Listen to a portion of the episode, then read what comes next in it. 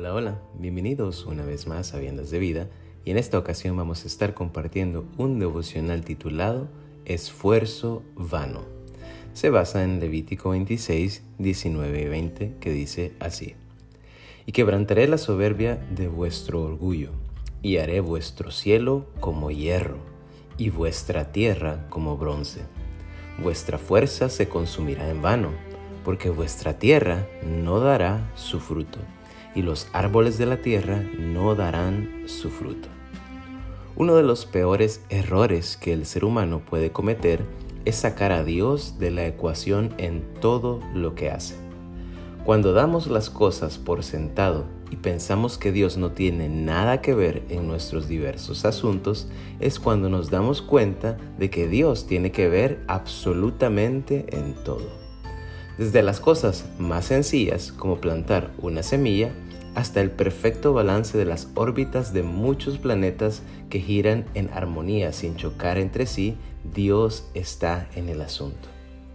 En la lectura que acabamos de hacer al inicio, podemos ver cómo Dios le está explicando a su pueblo que como parte de las consecuencias de la desobediencia a su palabra, cuestiones tan esenciales como una semilla, el suelo donde se planta esa semilla y la lluvia para la semilla serían adversos a ellos.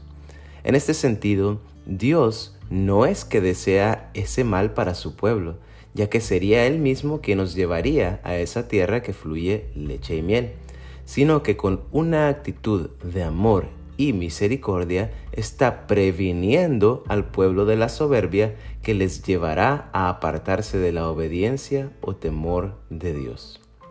De la misma manera, el pecado en nosotros nos hace creer que no necesitamos a Dios del todo o que los asuntos espirituales solo tienen lugar los domingos.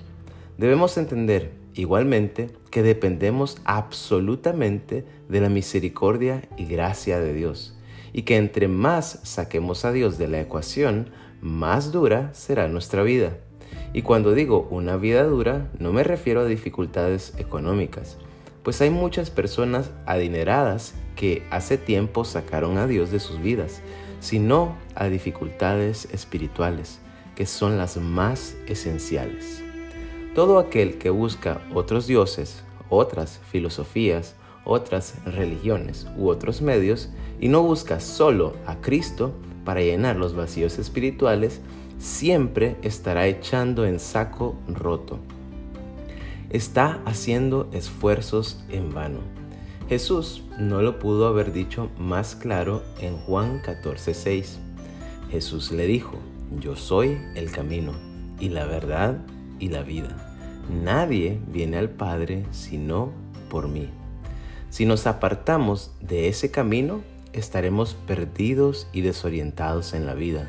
Si no creemos en esa única verdad absoluta, viviremos una mentira. Y si no vivimos en Cristo, andaremos muertos en vida. Y peor aún, estaremos muertos por la eternidad, que es la paga del pecado. Vamos a orar.